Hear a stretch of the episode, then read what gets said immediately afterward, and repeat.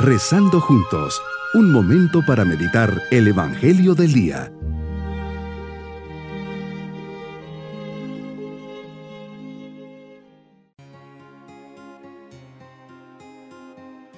Me alegra poder dirigirles mi saludo en este día viernes de la 34 semana del tiempo ordinario. Siempre la presencia del Señor le decimos, Padre bueno, vengo a tu presencia para escuchar tu voluntad. ¿Qué quieres de mí? ¿Cuál es tu voluntad para mi vida? Dame, Padre mío, fuerzas para cumplir lo que me pides.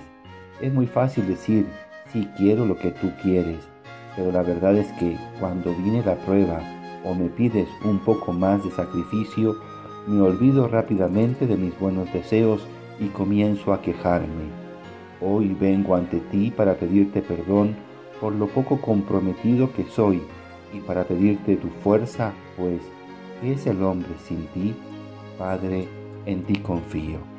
Meditemos en el Evangelio de San Lucas capítulo 21 versículos 29 al 33. Señor, en este día nos enseñas que hay ciclos de estaciones. En ellas se presentan cambios. Sabemos que los ciclos son diferentes, con expresiones diferentes. Primavera, verano, otoño, invierno, así como la moda.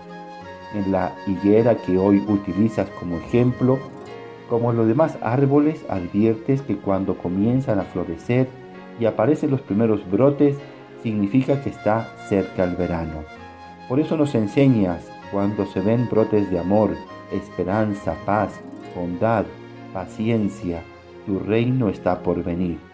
¿No fueron estos los signos de tu nacimiento en Belén? ¿O en el momento de tu resurrección?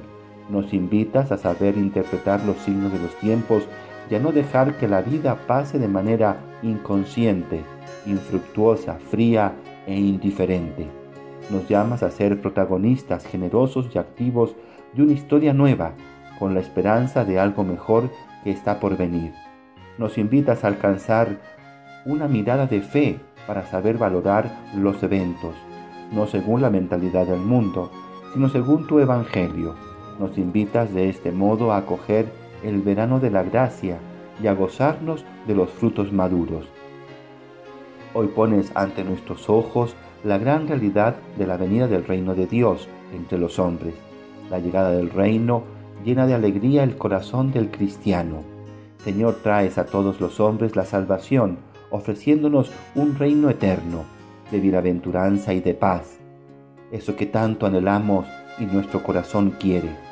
Nuestros triunfos y nuestros fracasos, nuestras alegrías y nuestras fatigas pasarán, pero tus palabras, tu reino instaurado con tu pasión, muerte y resurrección, no pasarán.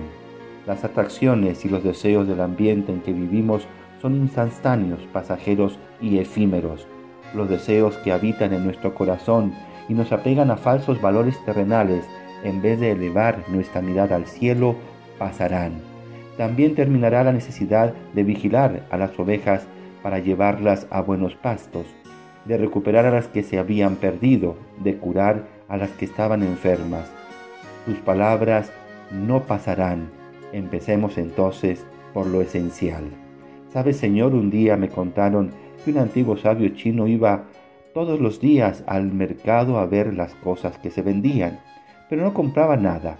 La gente sintió curiosidad y un buen día le preguntaron por qué venía al mercado. El sabio respondió, vengo a ver las cosas para sentir la felicidad de no tener necesidad de ellas. Lo esencial está en mi corazón. Cuando lo esencial está dentro de nosotros, no necesitamos nada más. Todo es relativo, todo pasa, solo tú permaneces. Medito las palabras del Papa Francisco. También en nuestros días no faltan las calamidades naturales y morales, y tampoco la adversidad y las desgracias de todo tipo. Todo pasa, nos recuerda el Señor. Solo Él, su palabra permanece como luz que guía anima nuestros pasos y nos perdona siempre, porque está al lado nuestro. Solo es necesario mirarlo y nos cambia el corazón. Que la Virgen María nos ayude a confiar en Jesús, el sólido fundamento de nuestra vida, y a perseverar con alegría en su amor. Mi propósito en este día es pedirle ayuda al Señor para empezar por lo esencial, esforzarme por ser fiel, tener la alegría de empezar cada día de mi vida con nuevas energías, entusiasmo y optimismo. Mis queridos niños, Jesús nos enseña que así como la higuera durante el verano da sus frutos, también nosotros tenemos que dar muchos y buenos frutos, es decir, vivir siendo generosos, atentos con los demás y ayudar a las personas necesitadas. Así nos estaremos preparando para su venida. En Navidad recordamos y festejamos el nacimiento de Jesús y eso nos llena de alegría y felicidad. Y nos vamos con la bendición del Señor. Y la bendición de Dios Todopoderoso, Padre, Hijo y Espíritu Santo, descienda sobre todos nosotros. Bonito día.